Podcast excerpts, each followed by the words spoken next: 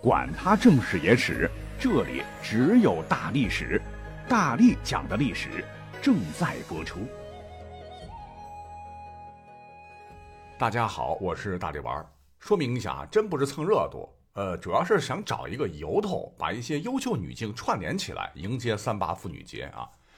那最近一段时间，《狂飙》火了，成了现象级的热播剧。那剧中的大嫂更是火得一塌糊涂。陈淑婷啊，很有女人味儿，但泼辣张扬，霸气十足。不光狠，情商也很高。三代黑道头目之间游刃有余，其韵味令不少观众着迷。但古语曰：“大嫂只可远观而不可亵玩也。”历史上呢，有不少的传奇大嫂们，那故事精彩不说，个个也是狠角色。普通男人请绕道。我们下面就按年代来拔拉哈。当当当当，首先登场的这位大嫂，曾经让一位皇帝感到无比的羞辱，恨了一辈子，但最终呢，还被迫封其为列侯，连他儿子也被封为了侯爷。这位大嫂由此成为了我国历史上第一位女列侯。列侯可是王以下的最高爵位，此大嫂不服不行。而被他当年羞辱的皇帝不是别人。正是大汉的开国者汉高祖刘邦。刘邦原本是兄弟四个，大哥刘伯，二哥刘喜，还有个四弟，唤作刘交。那么话说，在刘邦发迹之前，大家伙都知道他不务正业，游手好闲，经常带着狐朋狗友蹭吃蹭喝，很招人嫌。且刘邦也没有眼力见儿啊，经常带着几个哥们儿跑大哥家，进门就喊饿，让亲大嫂安排饭食。那此时他大哥早逝啊，大嫂带着几个娃，肯定日子不宽裕。你刘邦五大三粗，隔三差五到我这来吃饭，每一次一帮人来，真的会被吃的口粮都没了，还是其次。我一妇道人家，这么多男人不体面呐。他嫂子心里面就有气，可是又不好表达，干脆他想了一个一劳永逸的狠招，直接把脸皮很厚的这个刘邦气得够呛。史记载。扫燕书，书于客来。扫降为更进，立府，宾客已故去。而是府中尚有羹，高祖由此怨其嫂。说那一天，他远远听到刘邦带着人叽叽喳喳又来了。大嫂赶紧跑到厨房干嘛呢？就使劲儿拿这个勺子刮锅底，就像指甲刮这个黑板，声音很刺耳，很尖锐。刘邦的朋友靠近，以为是饭吃完了，开始刷碗了，就散去了。可是等刘邦一进屋，一掀锅盖，嘿，大嫂，明明还有饭，你对小叔子太不地道了，我太没面了。那古代男人都好面子嘛，动不动就决斗啊。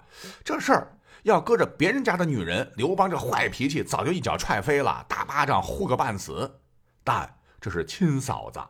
刘邦只能咬着牙拂袖而去，从此非常记恨大嫂。说很多年后，刘邦终于屌丝逆袭称了帝，这事儿他可没忘啊。全家老小都被他封了爵位，种地能手二哥刘喜封代王，一亩地刘交封楚王，连远房的堂兄刘谷都封了荆王。二哥大儿子也是他大侄子刘逼封吴王，二哥二儿子刘广被封为德侯等等。注意，代、楚、吴其实是地名，十邑之地也。唯独啊，刘邦就是对大哥这一支啥封赏也没有，这急得刘邦他爹刘老太公数次卖着老点：“儿啊，你大哥儿子刘信咋啥也不给呢？”被老头找的着急了啊！刘邦只得封了他大嫂的儿子为更节侯。哎，这个爵位名称可是刘邦自创的，别人的爵位都是有十亿之地名，唯独这个更节侯，整个汉朝不，整个封建王朝都非常奇葩啊，几乎独此一份这个更啊，就是周的意思啊，代表饭。节字，仓颉的颉，通戛然而止的戛。就是敲打、刮的意思。你拿铲子刮锅底，也会哗啦哗啦哗啦的动静嘛。而且这个声音跟这个夹的另一个音“嘎”很像啊，咔啦咔啦。那更节侯或者是更嘎侯，白话就是瓜州侯。很明显，这是刘邦故意恶心他大嫂的。但毕竟是侯啊，大富大贵，吃香喝辣啊，要给我这个我也愿意干。但他做到这个地步呢，也是顶天了。大哥没了，老父亲逼着刘邦只得低头，顺道把嫂子封为了阴安侯。哎，这就是成语“秋嫂结羹”的故事，因为他大嫂被称作秋嫂。要知道，任何人谁都不敢惹这个刘邦啊，只有他敢，还被封了侯。那你说服不服？好，那如果说秋嫂是占了刘邦老哥的光，那紧接着出场的这位大嫂可真是人狠心毒。他老人家跟秋嫂肯定认识哈，这便是刘邦的原配夫人吕雉是也。说当年刘邦还混社会时，吕雉俨然就是大哥的女人。等起义成事儿了，韩信、萧何、张良等都得管吕雉唤声大嫂。实话讲，刘邦啊，要没吕雉，还当皇帝当个嘚儿。《史记》里头呢，还有很多的小段子了啊，说早年刘邦常戴一顶自制的竹帽，到处闲逛，骗吃骗喝。吕雉就是被他骗来的嘛。结果结了婚呢，啊，一样的啊，没几年呢，就把小刘邦十几岁的吕雉的一大笔的嫁妆全败光。吕雉呢，也是无怨无悔啊，操持家务。说一次押解囚犯的时候啊，说什么赤地斩白蛇，其实是刘邦他酒蒙子大醉，一部分囚犯跑了，秦律严苛，横竖一死，这才被迫反了。刘邦先是带着剩余的囚犯跑到芒砀山下的沼泽地区躲起来，来避风声。吕雉拉扯着孩子，支撑着家庭，呃，还长途跋涉，不怕危险，为丈夫送去衣物和食物。据说那个时候没定位，深山里头，吕雉总能找到老公。这在古代觉得很神奇啊。刘邦就很奇怪，问老婆：“我岩洞猫着，树旮旯里藏着，山高石险，你咋找到我的？”吕雉当着提心吊胆的众人说：“你的身上不停冒出紫气，远处就可以看到，像浓烟一样滚滚。哎，常说紫气东来嘛，哈，他的意思就是告诉大家伙，刘邦有天子之气，跟着他啊，吃香喝辣。古人迷信呐，啊，这才安下心来，大家伙决定要跟着刘邦一条道走到黑。有了众位兄弟的帮衬，刘邦这才攻占县衙，开始了。”革命实质性的一步，这个天子气的传说也是越传越神，成了他的金字招牌，吸引了不少英雄豪杰来投，为刘邦日益壮大打下了坚实的基础。实际上，哈，这说法百分之百是吕雉瞎编的。刘邦后来几次被项羽打得大败，要不是吕雉一旁激励、打鸡血、洗脑、灌输必胜、必胜、必胜，刘邦早就放弃了。哈，吕雉可以说是我国最早制造舆论战、灌输成功学并大获成功的牛人。当然，这个回报也是大大的哈。刘邦当了皇帝，吕雉成了我国历史上第一位皇后。可是他还不满足，直接干预朝政，设计诛杀兵仙韩信、开国功臣彭越等，巩固了老公的地位。等刘邦死后，这位大嫂凶狠毕露。先杀掉刘邦最喜欢的与戚夫人所生的赵王刘如意，又将老公最为宠爱的戚夫人幽禁在永巷，剃去头发，斩去手脚，熏聋双耳，挖掉双目，又以哑药将她毒哑，抛入茅厕之中，称为人质，逼着亲儿子刘盈观看，导致儿子从此发疯，忧郁早逝。那对他来说，好事儿啊！临朝称制，成为了秦始皇统一中国后第一个敢这么干的女性，执掌天下，是大肆屠戮刘家皇族，扫清反对势力，将从前喊他大嫂的功臣良将一个个的不是杀了就是贬了，天下莫敢不从。如若不是一次历史的意外事件，他被狗咬了，可能患了狂犬病，突然暴毙，吕雉很可能是我国第一个正统女皇帝，哪有武则天啥事儿啊？请问这样的大嫂怕不怕？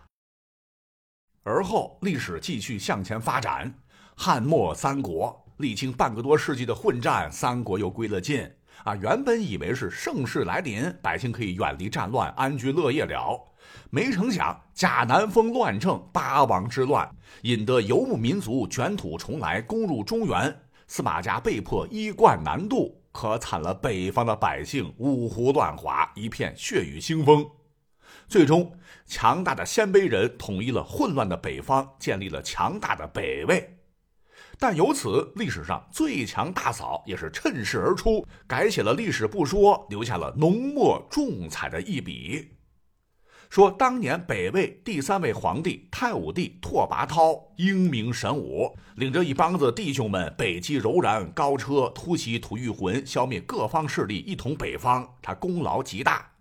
那马背上的皇帝不讲究，叫大汗可以，大哥也行。说他攻灭燕国的时候，无意间为儿子觅得一位日后堪比吕雉的女强人。呃，当时他不知道了哈，这便是冯太后。哎，这个冯太后的出身可比吕雉强太多了。本是北燕末代皇帝冯弘的后裔，机缘巧合之下，宫女她变成了太子妃。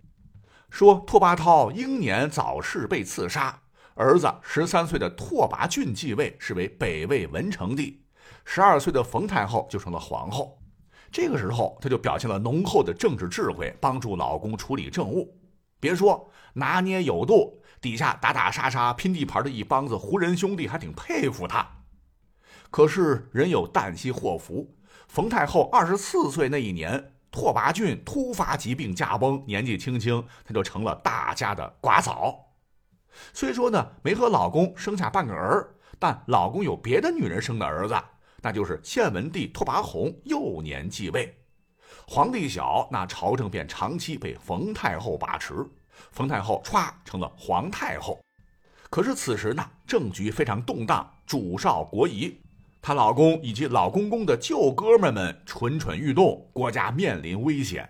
这个冯太后一不做二不休，雷霆出击，定策血腥诛除了权臣，清除了宦官势力。自他一朝，再没出现什么权臣专权、宦官专权的事儿，一次都弄服了，避免了北魏的分裂。可是后来呢，这个小皇帝拓跋宏逐渐长大，很不喜欢冯太后，老是管着，日久生气，关系恶化。这冯太后她就是狠，皇帝怎么着不听话也得死啊！莫名其妙的拓跋宏就被软禁，十八岁就成了太上皇，不久暴毙。当时以冯太后的实力，说实话完全可以称帝，但他并没有。而是立了，不应该是让太上皇禅位给不满五岁的太子，叫拓跋宏。那这个名字是不是很熟啊？哎，就是历史课本大名鼎鼎的北魏孝文帝。